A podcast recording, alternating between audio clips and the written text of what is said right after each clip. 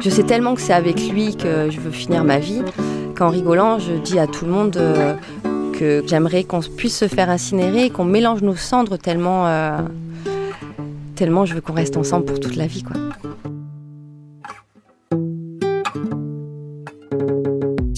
Salut, c'est Leïla. Et moi Yoram, bienvenue dans le troisième épisode d'À cœur ouvert, le podcast qui raconte la société dracénienne sous le prisme de l'amour. Direction Rebouillon. On y retrouve la douce Lise, une trentenaire toute heureuse de partager son histoire d'amour. On est dans une vallée. Tout autour de nous, une belle forêt, un petit bruit d'eau qui coule. Lise nous installe au calme sur sa terrasse. C'est pas l'Éden, mais c'est pas loin. On a bu un café et on l'a écouté parler. À 15 ans, Lise le sait déjà.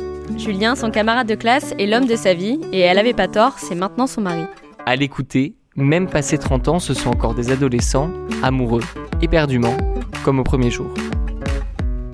J'étais en troisième au collège et euh, toute l'année j'ai adoré embêter un garçon. Mais je le rendais fou parce que j'adorais quand il devenait tout rouge. Je le voyais souvent faire du scooter en ville et il cabrait. J'adorais ça. Et alors euh, je le sifflais. Et un jour il s'est arrêté et il n'a pas voulu me prendre parce qu'on n'avait pas de casque. Je me suis dit, mais c'est un connard, lui, euh, il me prend même pas sur son scooter. Et quand il est revenu avec son casque, en fait, j'ai trouvé ça, mais trop magnifique, quoi.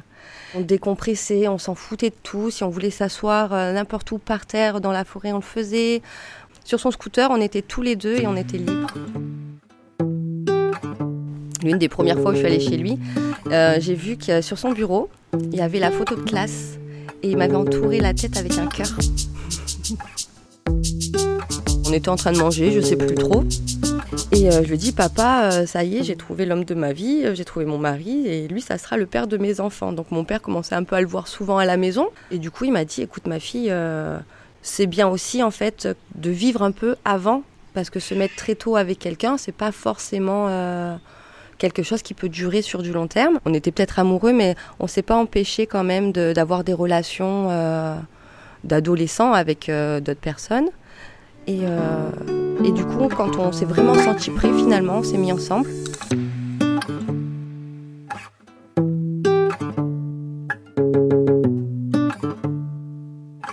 On se faisait des guillis, on se chamaillait, on se tirait le bras.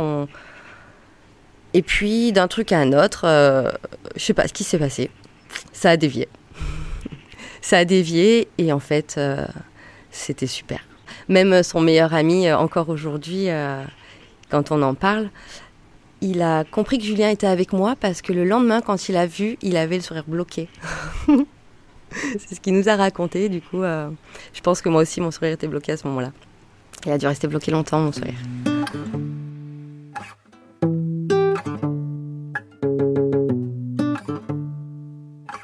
Quand on apprend à 19 ans qu'on est, euh, qu'on est enceinte, c'est pas évident de l'annoncer à son chéri. C'était pas un sujet qu'on avait abordé, quoi. Ça faisait qu'un an qu'on était ensemble, on était jeunes. euh. Moi, je l'avais vraiment pris comme une surprise, comme euh, un bébé de l'amour, quoi.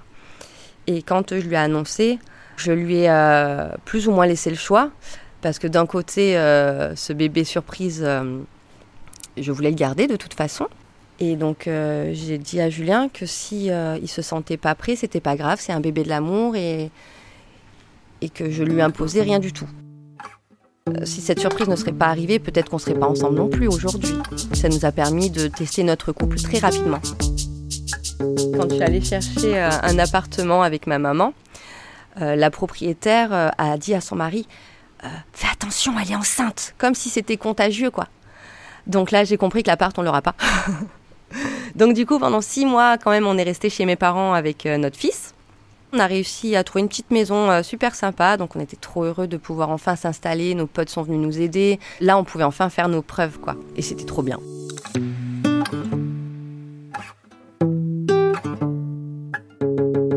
En 18 ans, on s'est jamais trop séparés plus de 2-3 jours et s'il dort pas à côté de moi, j'arrive pas à dormir.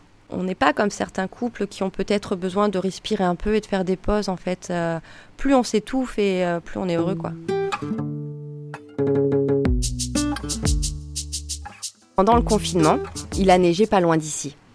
Je suis rentrée du travail, mon mari aussi. On a pris notre voiture et on est allé faire de la luge en pleine nuit. Donc c'est plein de petits trucs euh, qui ravivent tous les jours la flamme, je pense. On adore s'amuser en fait. Ah, moi, je suis toujours follement amoureuse. hein. Bien sûr, euh, euh, l'amour a évolué.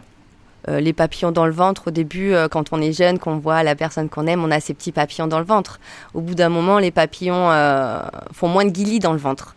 Mais on se rend compte vraiment de la chance qu'on a quand on, on voit la personne qu'on aime à côté de nous. Et le matin, quand je me réveille, je sais que, que j'ai énormément de chance.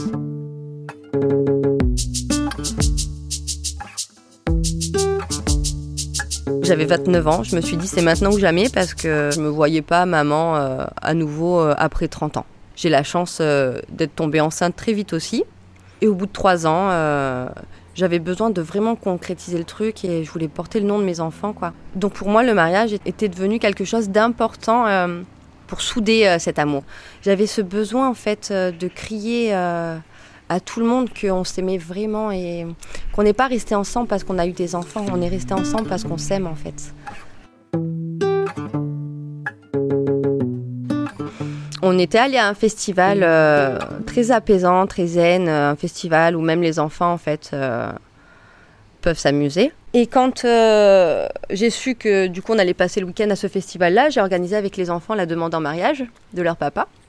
Donc on avait pris une petite bague qu'on avait mis dans une boîte et euh, au moment du petit déj, euh, mes enfants disent papa on a quelque chose à te demander, euh, est-ce que tu veux te marier avec maman? Donc là il change un peu de couleur, il dit qu'est-ce qui m'arrive? Et il dit j'espère qu'il n'y a pas de bague hein, quand même.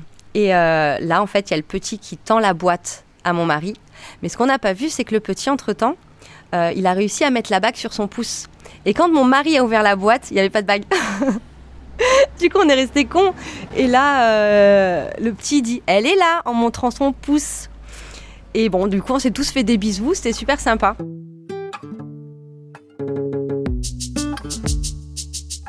Le mariage lui-même, c'était le bordel. Il y avait une désorganisation totale, mais euh, c'était pas grave. euh, c'est un peu la vie qu'on a parce que on part un peu dans tous les sens. Tant que ça se passe bien, après le reste, on s'en fiche. Nous dit au revoir depuis sa terrasse. Son chien nous suit quelques mètres, on aperçoit ses enfants, mais on ne verra jamais Julien. Sur nos visages, une grosse banane. Je ne sais pas si tout est vraiment aussi parfait dans leur relation, mais quand elle la raconte, ça fait quand même du bien. À cœur ouvert continue la semaine prochaine. Si vous aussi vous avez envie de nous parler, écrivez-nous sur nos adresses mail à trouver dans le descriptif du podcast. À très vite